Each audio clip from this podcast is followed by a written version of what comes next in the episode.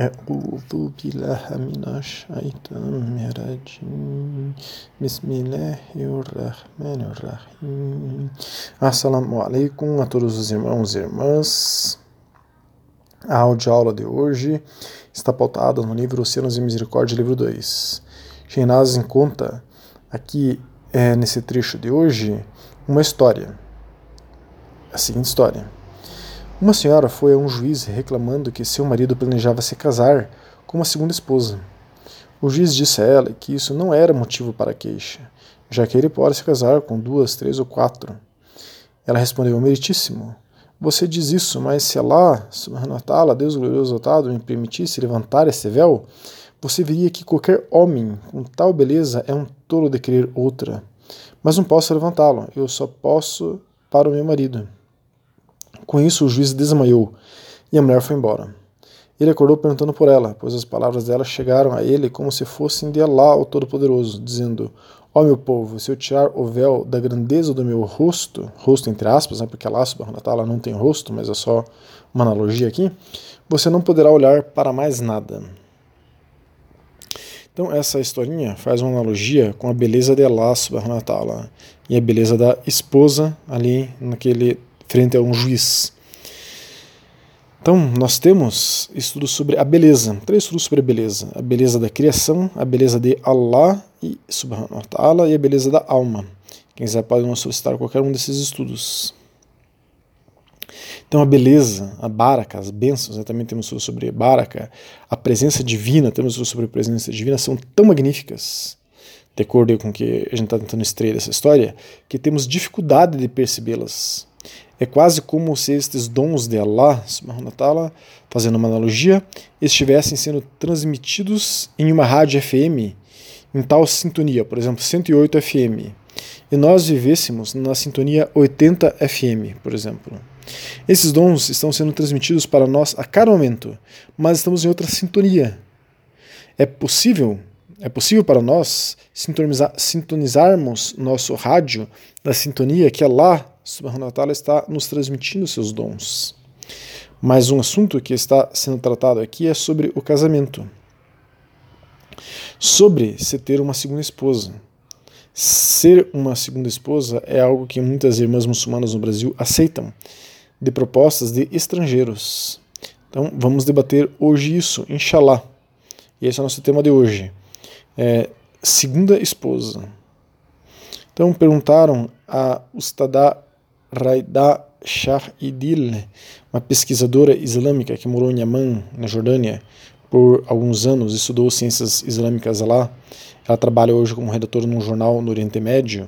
Ela tem várias, vários artigos aprovados pelo Mufti Faraz Rabbani, como este né, que nós vamos mencionar aqui. Então perguntaram, pergunta que fizeram para ela. Um homem quer se casar comigo e manter isso em segredo de sua primeira esposa. Ele já se casou com uma mulher escondida. Ele já se casou com a mulher, né, com a sua primeira esposa, escondida de sua mãe.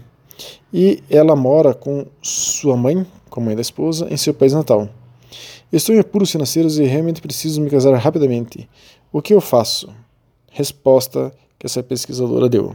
Querida irmã, eu desen desencorajo fortemente de buscar esse casamento. É muito mais sábio para você se casar com um homem que irá apresentá-la à sua família e honrá-la como você merece ser honrada. Se você se casasse com ele e ficasse grávida, o que aconteceria com seu filho? Ele manteria seu filho em segredo também, de sua primeira esposa e de sua família. Por favor, Pense nas consequências a longo prazo. Se você se casar com esse homem e ele morrer enquanto estiver com sua primeira esposa, então você e seus filhos podem não ver sua parte da herança. Você está certo em se preocupar com a primeira esposa desse homem. É profundamente injusto que ela só veja o marido uma vez por ano, nem saiba que ele está propondo casamento para você. Como ele é capaz de satisfazer suas necessidades físicas e emocionais? Também é injusto e covarde da parte dele ir pelas costas dela e propor isso para você. Parece que ele está insatisfeito com seu primeiro casamento. Ao invés de assumir o compromisso de resolver as coisas com sua esposa, ele procurou consolo fora de seu casamento e começou um caso com você. O que isso diz sobre a personalidade dele? Exorto-a a realizar a oração da orientação até sete vezes sobre o que fazer. Então ela está sugerindo aqui que esse homem é uma pessoa que não tem caráter, né?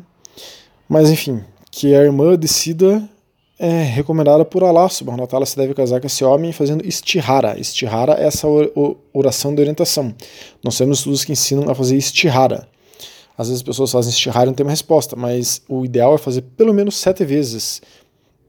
Que inshallah, uma semana a pessoa fazendo istihara, ela vai receber uma resposta. Continuando, por favor, preste atenção aos sinais que Allah lhe envia, por mais difícil que possa ser para você permanecer objetiva. A fatwa, quer dizer, a orientação dos muftis, né, é, Hanafis, e dos principais estudiosos árabes e indo-paquistaneses é que geralmente é errado e imprudente em nossos tempos se casar com uma segunda esposa sem consultar estudiosos, sábios e conhecedores, mesmo que seja permitido, por causa dos danos e confusão que ser a segunda esposa traz inevitavelmente, como por exemplo, 1. Um, o dano à primeira esposa. 2. Os problemas com a segunda esposa quando a primeira está chateada. 3. O prejuízo de não ceder seus direitos legais, emocionais e materiais. Quarto, o prejuízo nas relações familiares. Quinto, e também vitalmente o dano aos filhos. Agora, continuando, casar-se com uma mulher não é apenas uma questão de prover ambas. Querida irmã, se você está em uma situação financeira ruim, por favor, não acredite que o casamento é sua única saída. Onde está sua família? Eles são capazes de ajudá-la? Se não, por favor, se esforce para conseguir um emprego. Você é forte e capaz. Não se engane pensando que apenas um homem pode ajudá-la a colocar sua vida em ordem. Um marido mal escolhido pode tornar sua vida tremendamente pior. Por favor, leia a Sura Al-Waqiah todos os dias para aumentar a sua provisão e faça a oração da necessidade. Temos um estudo que trata sobre como fazer a oração da necessidade. Se possível, consulte um coach ou conselheiro de vida para ajudá-la a organizar suas finanças. Então aqui encerra a resposta dessa pesquisadora. O que parece que acontecerá com ela? Que este homem está lhe pedindo em casamento sem o conhecimento da primeira esposa. Quem está ouvindo, o que, que acha que vai acontecer com essa segunda esposa? O homem já está mal intencionado com a primeira esposa. Não está nem falando para a primeira esposa. E a irmã que fez essa pergunta pode crer que ele irá respeitá-la? Será que esse homem irá respeitá-la? Ele não respeita nem a primeira esposa, não respeitará nada e nem ninguém e provavelmente não respeita sequer Allah subhanahu wa ta'ala. As irmãs às vezes aceitam ser a segunda, terceira, quarta esposa ou sei lá qual esposa de estrangeiros que muitas vezes saem tendo esposas por aí, simplesmente as abandonam, partem para outra e, como não tem registro civil do casamento, a esposa atual nem sabe da anterior e das outras anteriores que o marido abandonou. Isso é muitíssimo comum. E a chance de ser abandonada numa situação assim é enorme, pois esse tipo de muçulmano, se é que pode se chamar uma pessoa assim de muçulmano, é, não está agindo de acordo com o Islã.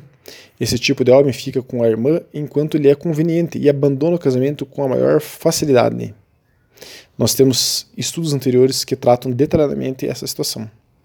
A quantidade de divórcios e casamentos mal-sucedidos hoje no Islã e no cristianismo e na sociedade que nós vivemos em geral é alarmante.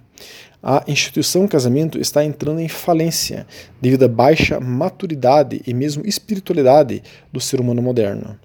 Vamos para um debate feito sobre o casamento com o imã Zaid Shakir, que é um estudioso muçulmano e cofundador do Zaytuna College em Berkeley, na Califórnia. Ele é professor de árabe, de jurisprudência, história islâmica e tasawuf, de sufismo também.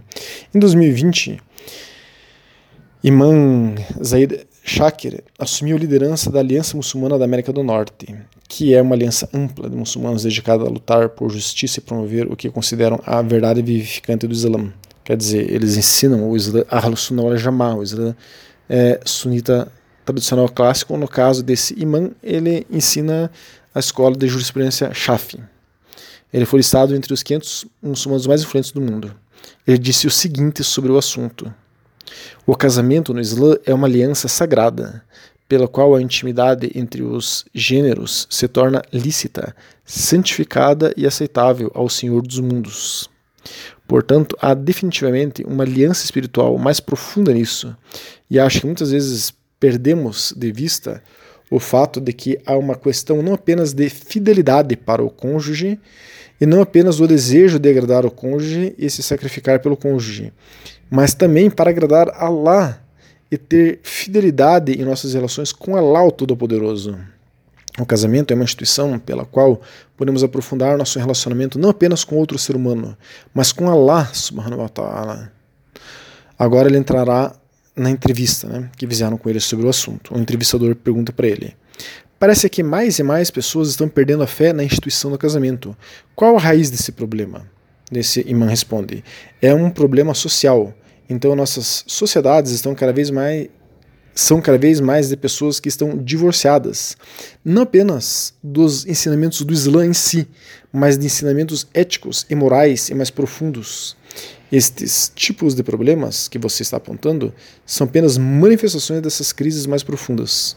Então, é interessante a resposta dele, é isso que nós queremos salientar aqui. O que está acontecendo é, com a quantidade de divórcios no Islã, no cristianismo, na sociedade brasileira, em todos os lugares do mundo, é que o ser humano está numa crise espiritual. E essa crise espiritual faz com que ele não consiga ter um casamento bem sucedido. Né? É isso que ele está falando aqui com outras palavras. Agora, pergunta que fizeram ainda para ele. Quando você disse que o casamento é uma aliança espiritual, onde o Islã coloca aqueles homens e mulheres que traem seus parceiros e, portanto, colocam seu relacionamento em risco? Então, está perguntando sobre a traição. Eu acho que afirma eu acho que afirma o fato de que eles estão vivendo uma vida divorciada de um senso de responsabilidade. Uma, uma esposa é uma confiança de Allah. Um marido é uma família e é uma confiança. Allah subhanahu wa ta'ala menciona no Corão: Ó fiéis, não traia Allah esse mensageiro. E ao mesmo tempo, ao fazê-lo, ao trair o marido, trair a esposa, você está traindo a confiança de Allah subhanahu wa ta'ala e de seu mensageiro. Daí a pessoa fez outra pergunta para ele: Por que o Islã deu aos homens o direito de se casar com quatro mulheres ao mesmo tempo? Daí ele respondeu: Existem situações em que há um número desproporcional de mulheres elegíveis. E a poligamia permite uma forma digna de casamento dessas mulheres. Da pergunta que fizeram agora novamente: mesmo que as razões para permitir a poligamia possam ser bem fundamentadas, por que vemos a prática sendo mal utilizada? Resposta desse imã: Ah, com certeza, qualquer instituição social pode ser mal utilizada. O próprio casamento é mal utilizado, como para obtenção de residência, vistos, concessão de favores e parentes e situações que tornam os envolvidos extremamente infelizes em muitos casos. Portanto, na dúvida de que a poligamia é mal utilizada. E é por isso que o Islã tentou regular a prática para o potencial de uso indevido para que o potencial de uso indivíduo possa ser minimizado. Então nós temos estudos anteriores, aí, três estudos anteriores sobre o casamento que tratam desses vários interesses no casamento e problemas no casamento. Daí o entrevistador perguntou como o Islã restringiu as formas pré-islâmicas de casamento. Resposta: do imã. Em primeiro lugar, limitando o número de esposas. Quando você tinha casamentos na era pré-islâmica, onde havia 10 ou 12 esposas para um homem, então você basicamente tinha uma política de porta giratória, onde três ou quatro esposas se divorciavam a cada pouco, poucos meses e depois outras assumiam.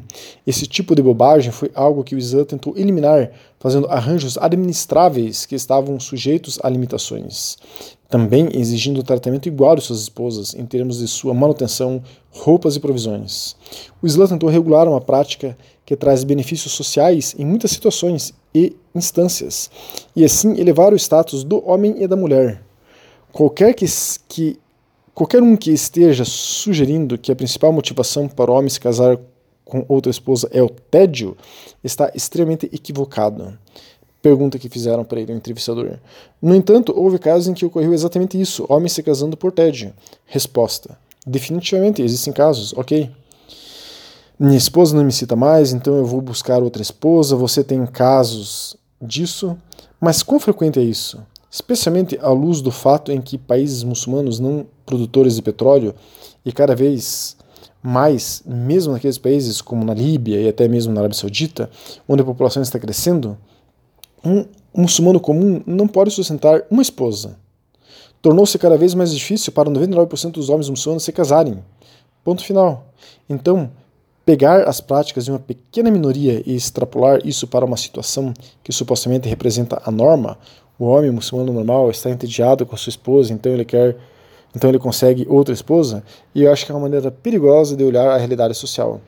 Quantos homens sauditas podem se envolver nesse tipo de bobagem? Daí o, o entrevistador falou, um bom número, Imam Zaid. Daí o imã respondeu, mas qual porcentagem você diria? Daí o entrevistador perguntou, em termos de porcentagens da uma muçulmana, da nação muçulmana, pode ser baixa. Há um problema quando o Ocidente ou mesmo as mulheres olham para o mundo muçulmano e dizem que tais práticas estão se tornando normativas. Imã falou, não estou negando que seja um problema. E não estou negando que seja um mau uso da religião. E é o abuso de uma instituição que foi instituída por meios nobres então, isso é definitivamente verdade. O entrevistador perguntou: os casamentos temporários, como mishar, misfar ou muta, mutar, né? não escapam do compromisso e da responsabilidade para com a família? Daí o imã respondeu: é por isso que acreditamos que os casamentos temporários foram proibidos. Então, vejam, é, no Islã sunita, o casamento temporário é proibido. Não se pode fazer casamento temporário no Islã sunita. Essa é a resposta desse man, mas vamos continuar com a resposta dele. E esses tipos de arranjos são extremamente questionáveis. E eu disse, essas são apenas desculpas que apontam para um conjunto mais profundo de problemas na sociedade. Quando alguém está procurando brechas legais para escapar de sua responsabilidade, então é uma traição. Quando alguém está procurando brechas legais para escapar de sua responsabilidade, sai de um contrato que celebrou por meio de fraudes e esquemas, isso é uma traição a Allah e traição do mensageiro de Allah, que introduziu um conjunto de práticas muito sérias a esta uma, essa nação, a fim de salvaguardar a integridade social e espiritual da uma. Essas práticas que você aponta são simplesmente indicações da desintegração social.